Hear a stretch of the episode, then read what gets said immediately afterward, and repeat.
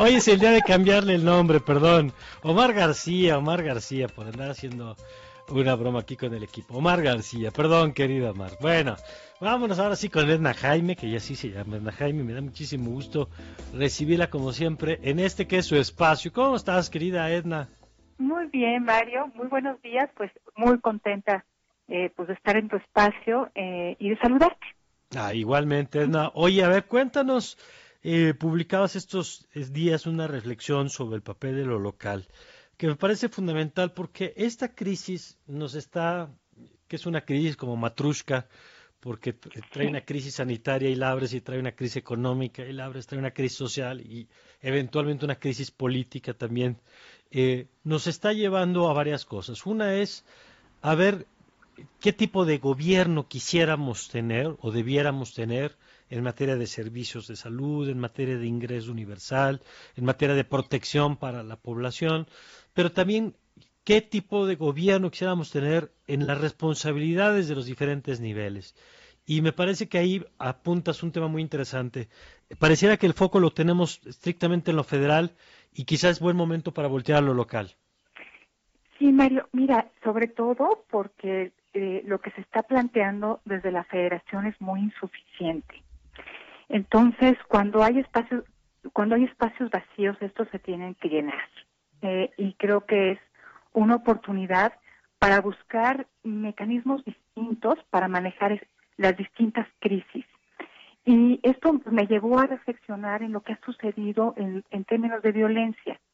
En términos de violencia, que también tenemos una epidemia desde hace muchos años, eh, este, las respuestas desde la federación no han sido suficientes. No podemos tener una estrategia para problemáticas muy diversas. Y ahí donde hemos encontrado algún tipo de alivio, algún tipo de solución, hemos ensayado con mecanismos de gobernanza del conflicto distinto. Eh, ahí donde ha habido reducción de la violencia o de algún delito en particular, ha existido primero la intervención de lo local y segundo la participación de otros actores no solamente una respuesta gubernamental lo que, lo que siempre trae las soluciones a los problemas públicos, Mario. Y entonces en el tema de la violencia me llama la atención que ahí donde hay participación de empresarios, de ciudadanos, de un gobierno que está eh, eh, al que se, se, les exige rendición de cuentas. Eh, cuando se dan una serie de factores en estos esquemas multiactor es cuando tenemos mejores ciertas a ciertas problemáticas. No sé, si nos pudieras contar a lo mejor alguno de estos casos, eh, ahí me viene a la mente que Nuevo León o algunos de estos lugares donde este modelo que nos cuentas de múltiples actores coordinados, actores públicos con actores privados y civiles, ha funcionado. Mira, Mario, eh, el de Nuevo León es un caso mm, eh, bueno porque sí lograron pues, revertir la dinámica de violencia que tenían y lograron eh, crear un cuerpo de seguridad que es Fuerza Civil, con, eh, la verdad, mm, con características eh, que los distinguen de otras instituciones de seguridad. desafortunadamente, ese ejercicio se vio truncado, primero porque pues parte de los actores que intervinieron se echaron para atrás, llegó un gobernador que no creía en el modelo, pero ahí se pusieron de acuerdo para financiar, para reclutar, para diseñar un modelo eh, de, policía que realmente era muy promisorio.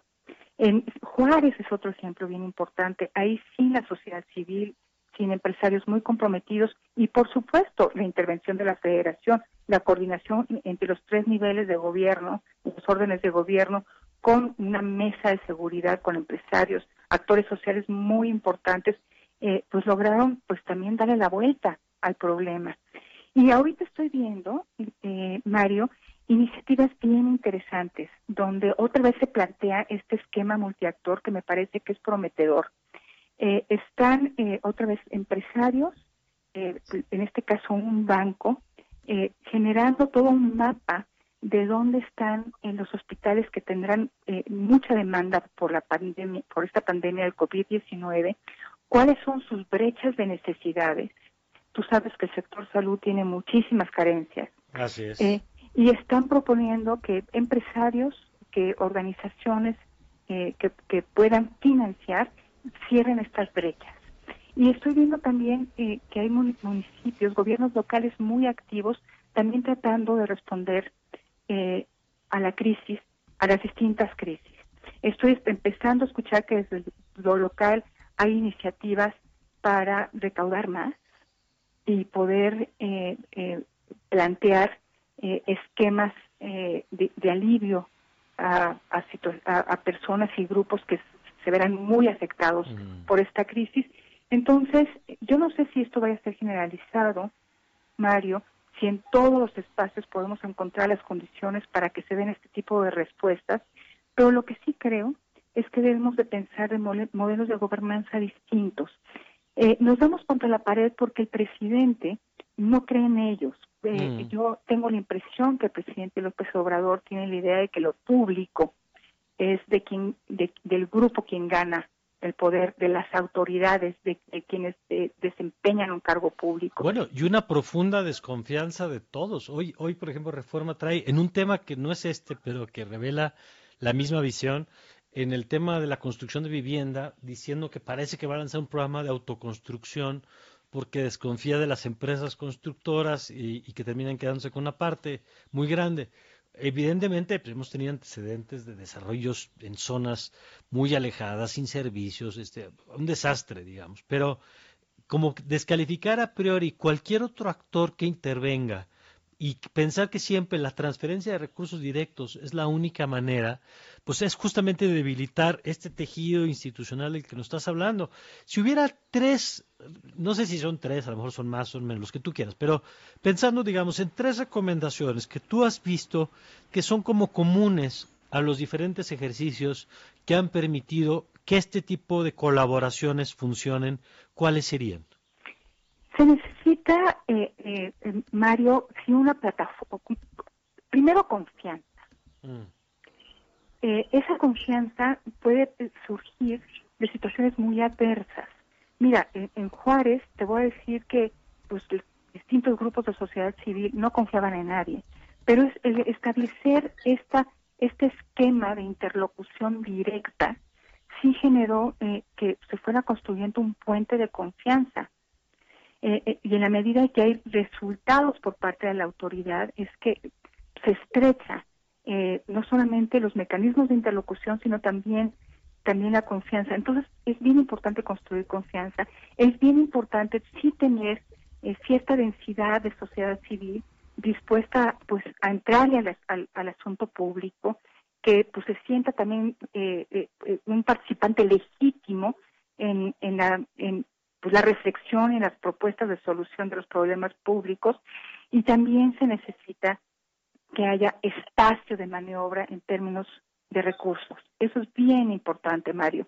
Y eh, creo que esta es una oportunidad, eh, no es momento para replantearnos ni para refundar nuestro federalismo, pero sí para reconocer dónde están los espacios, las potestades tributarias que no son utilizadas cabalmente eh, para que estados y municipios cuenten con más recursos eh, propios que les permita un margen de maniobra para plantear eh, soluciones y para gobernar. ojalá que esos esquemas multiactor que estamos viendo no solamente se den en aquellos lugares donde sabemos que existe densidad en sociedad civil, gobiernos responsables, más rendición de cuentas y más recursos, sino que también nos empecemos a ver, a ver en otros en otros espacios que mucho lo necesitan, Mario. Por compartir esta, esta reflexión que además nace de la, de la experiencia eh, de cuando las cosas sí han funcionado, que eso me parece fundamental para demostrar que no estamos condenados a que las cosas no salgan. Hay veces que sí salen y hay que replicar esas buenas experiencias. Gracias, Edna. Gracias a ti, Mario. Te mando un abrazo. Igualmente, Edna Jaime, presidenta de México, Evalúa. Eh, directora general de México Evalúa. Bueno, nos vamos a ir al corte. Regresando, Giovanna, vamos a tener información pues desde qué pasa con el FONCA, este fideicomiso que desaparece de apoyo a los creadores. Va a estar Viridiana Ríos, que ayer ya no pudo estar, y hoy va a estar con nosotros hablando de la respuesta del gobierno federal. Y vamos a platicar también de las funerarias, que es un tema, insisto, complicado, pero que hay que ver qué está pasando con ese tema en el marco del COVID-19. Ya volvemos.